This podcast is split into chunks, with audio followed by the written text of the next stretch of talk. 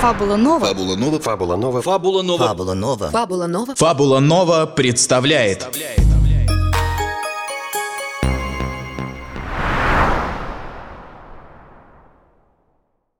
Фабула Нова представляет серию историй. Снежная ведьма. Мы жили в маленькой деревне у самого леса. И мой отец, Масаку, всю жизнь промышлял охотой. С 12 лет он стал брать меня с собой. Та зима, когда мне исполнилось 16, выдалась особенно холодной.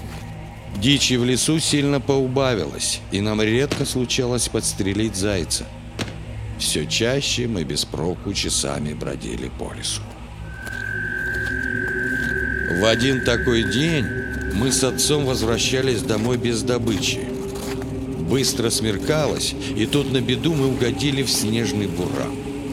Мы блуждали, не могли найти дорогу из леса, и уже было потеряли надежду, когда наткнулись на заброшенную хижину.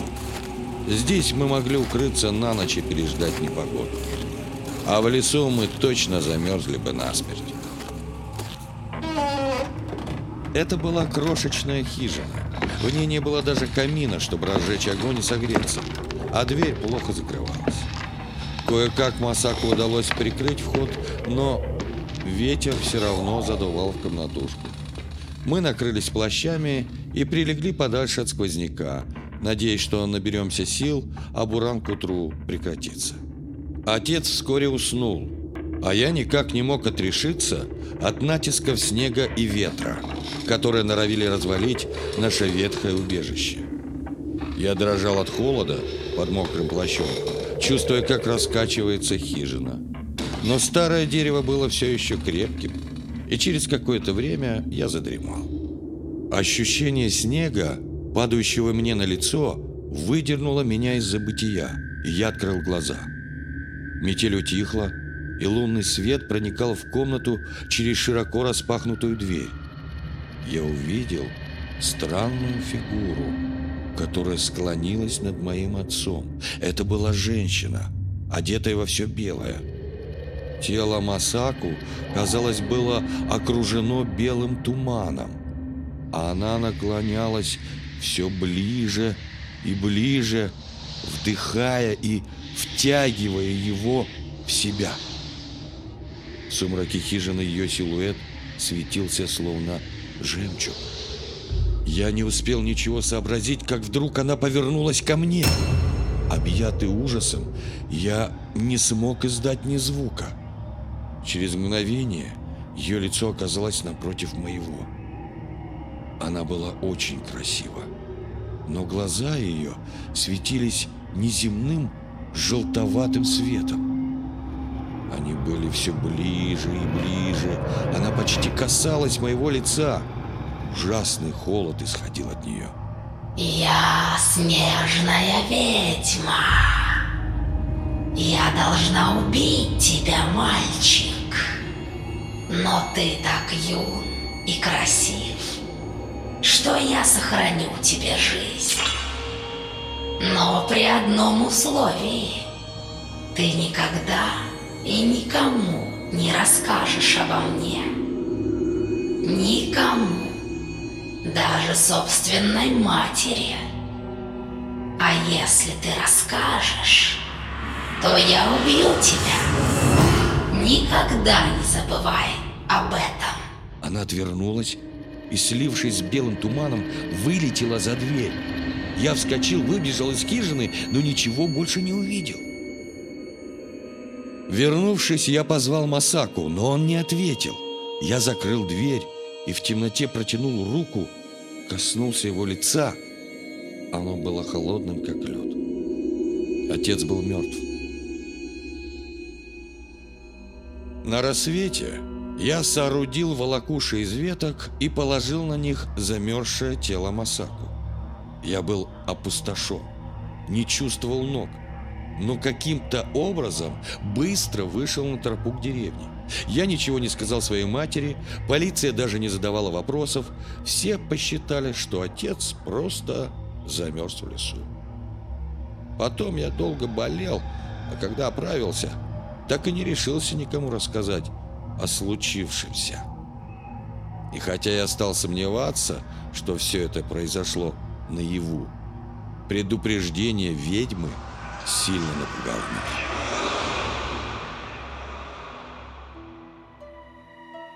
Мы жили бедно, и как только я поправился, то снова стал ходить в лес на охоту. Стали чаще попадаться зайцы, и мы с матерью смогли прокормиться моим промыслом. Как-то раз год спустя, в середине зимы, я возвращался домой и нагнал девушку, которая шла той же дорогой. Высокая, стройная и очень красивая. Она сразу же покорила мое сердце. Мы разговорились, и я узнал, что ее зовут О Юки, что у нее недавно умерли родители, и она разыскивает своего дядю, надеясь пожить у него до весны. А потом она поедет в город искать работу. Я пригласил ее на ужин, сказав, что должен познакомить ее со своей матерью. Девушка колебалась, но все же согласилась. О Юки была скромной и держалась с достоинством. И матери она очень понравилась. Та предложила ей остаться. И в конце концов мы с Оюки поженились. Это были счастливые годы. А когда моя мать умирала, то последними ее словами были слова любви и похвалы моей жене.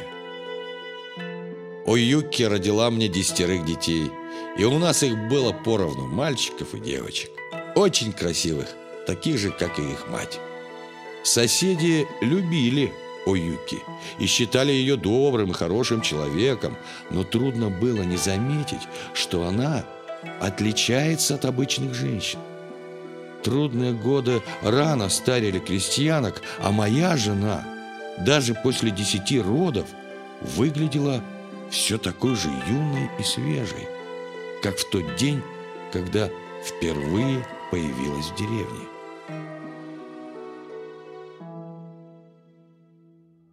Как-то ночью, уложив детей, Оюки шила при свете лампы, а я сидел и любовался ей.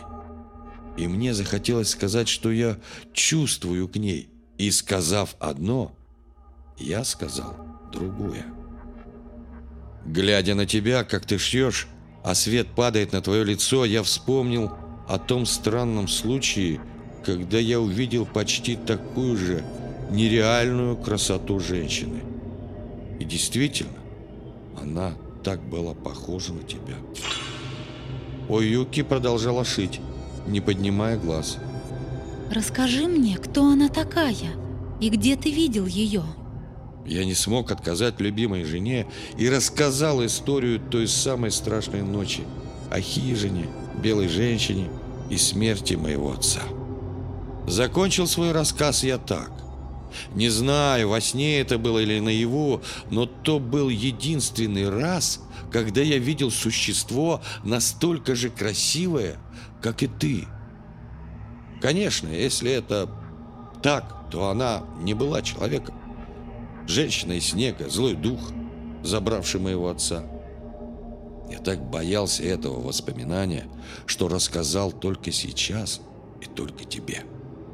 Тогда Оюки вдруг отбросила свое шитье, подошла ко мне и склонилась над моим лицом.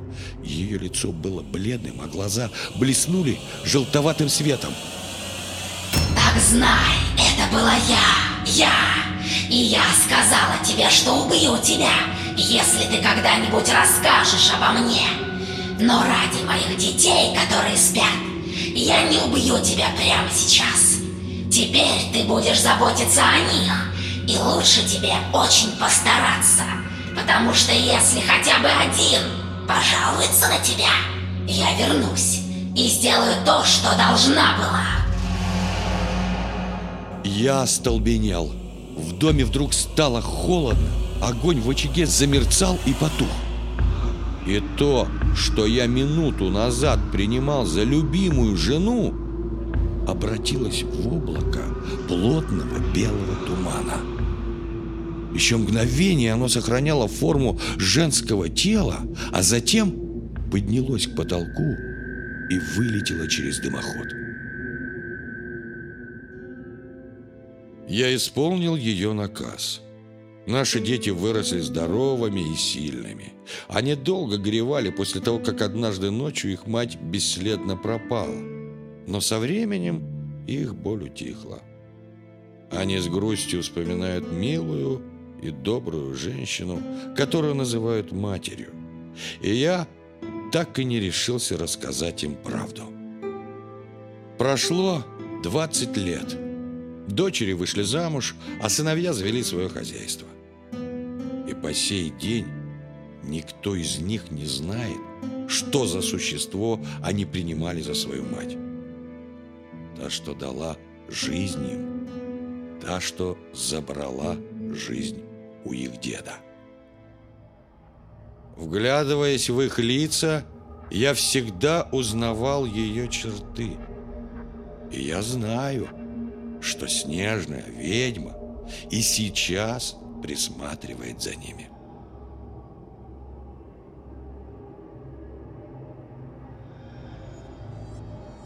Каждое утро я иду в лес и часами брожу просто так, пока не устанет мое тело и проветрится голова. Жизнь моя не имеет смысла. Я не смог полюбить больше ни одну женщину. И я не сумел позабыть ту, что женщиной вовсе не была. Сегодня морозный вечер, смеркается, и, похоже, начинается метель. Я наткнулся на ту самую хижину. Она, представьте себе, еще цела. Я захожу в тесную коморку и сажусь у стены, глядя в дверной проем. Пар моего дыхания поднимается к потолку. Подсвеченный луной он имеет жемчужный оттенок. Кажется, я задремал.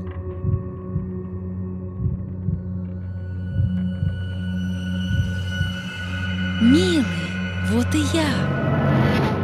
Я пришла за тобой.